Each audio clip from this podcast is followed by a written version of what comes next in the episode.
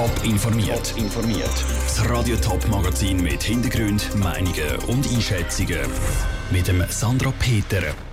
Ob der Livestream von der Appenzeller Landsgemeinde im Internet gut angekommen ist und was für Folgen die Reisehinweise vom Aussendepartement für Sri Lanka für Individualtouristen haben, das sind zwei von den Themen im Top informiert.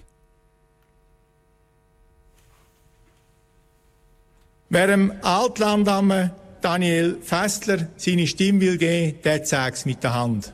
Jetzt haben wir leider den Ton gerade verpasst. Jetzt spielen wir den gerade nochmal ab, damit wir ihn auch ganz hören. Wer dem Altlandamme Daniel Fessler seine Stimme will geben, der zeigt es mit der Hand.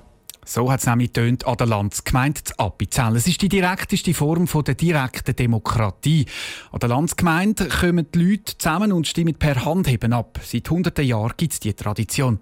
Jetzt hat die Landsgemeinde einen Schritt ins 21. Jahrhundert gemacht. Zum ersten Mal ist die Landsgemeinde live im Internet übertragen worden. Patrick Walter.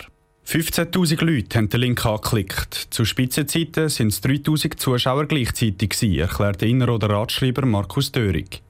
Interessant, hunderte Leute haben aus dem Ausland, zum Beispiel aus Japan, Sibirien oder Südafrika, die Landsgemeinde verfolgt. Ganz offenbar ist ein Bedürfnis da, dass man die Landsgemeinde anschauen kann und dass man die halt auch den Teil schauen kann, wo man sich gerade befindet. Sei da in der Ferien, sei da geschäftlich, sei da, weil man halt ins Ausland gezogen ist. Also offenbar genießt die Landsgemeinde weltweit gute Sympathie. Klar, am meisten Leute haben aber natürlich in der Schweiz zugeschaut, was auch das Ziel war. Können die Leute vielleicht schon bald daheim in der Stube zuschauen und von dort abstimmen? Und könnte so eine Digitalisierung sogar der Anfang vom Ende der Landsgemeinde sein? Ganz sicher nicht. Lautet die klare Antwort vom Ratschreiber Markus Dörig. Und auch Abstimmen via Livestream steht zurzeit nicht zur Diskussion. E-Voting und Landsgemeinde, das ist ein Thema, das nur ganz schwierig zu führen ist. Da ist derzeit kein Thema, da kann man so sagen.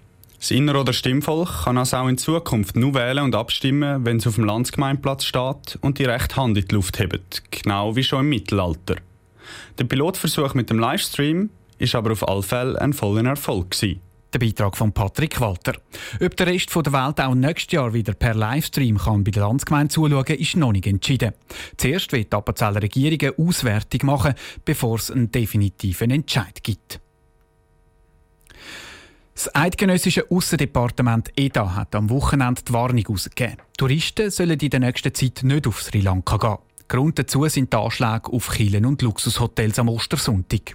Daraufhin haben auch die Reiseveranstalter ihre Reisen für Sri Lanka storniert. Aber auf Sri Lanka gehen auch viele Reisende auf eigene Faust. Wie die Lage versicherungstechnisch für sie aussieht, im Beitrag von Elena Oberholzer. Sri Lanka ist momentan das Reiseziel.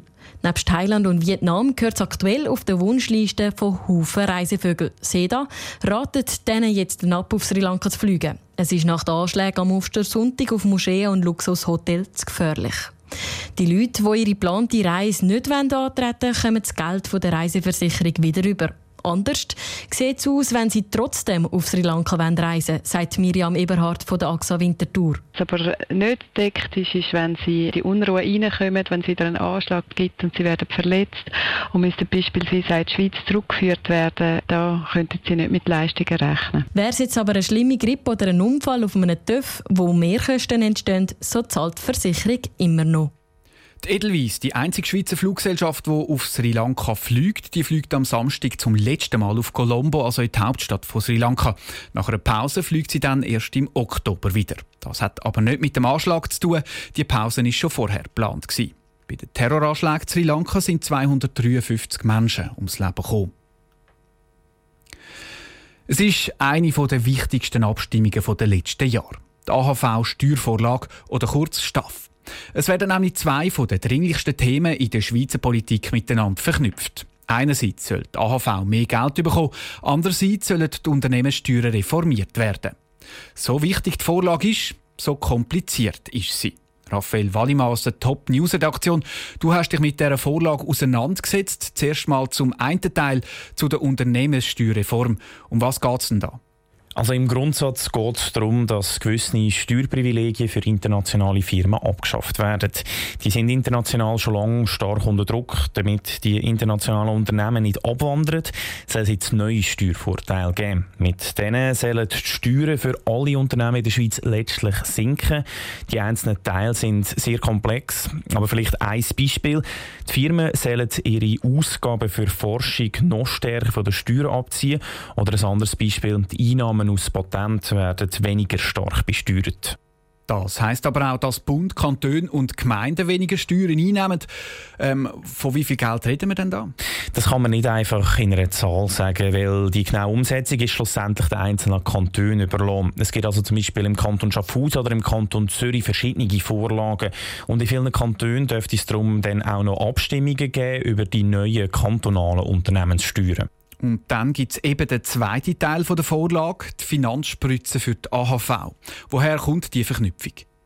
Die letzte Unternehmenssteuerreform ist vor zwei Jahren an der Urne gescheitert, vor allem auch am Widerstand von links. Mit dem Beitrag an die AHV gibt es für die damaligen Gegner jetzt sozusagen ein Zückerli. Konkret soll die AHV pro Jahr 2 Milliarden mehr überkommen. Finanziert wird das mit höheren AHV-Beiträgen, höheren Mehrwertsteuern und grösseren Bundesbeiträgen. Danke, Raphael Wallimann. Die Staffvorlage ist bei den Parteien heftig umstritten. Die Argumente dafür und dagegen im Detail gibt es heute Abend im Top informiert. Und jetzt noch eine Meldung aus Jonen. Dort haben die Sirenen getönt. Es hat einen Fehlalarm gegeben. Ähm, wir haben da bei der Kantonspolizei St. Gallen angefragt. Es besteht in Jona also keine Gefahr für die Bevölkerung. Dort haben die Sirenen gedreht. Die Sirenen sind ausgelöst worden wegen einer Fehlmanipulation. Es besteht dort keine Gefahr für die Bevölkerung. Top informiert, auch als Podcast. Mehr Informationen gibt es auf toponline.ch.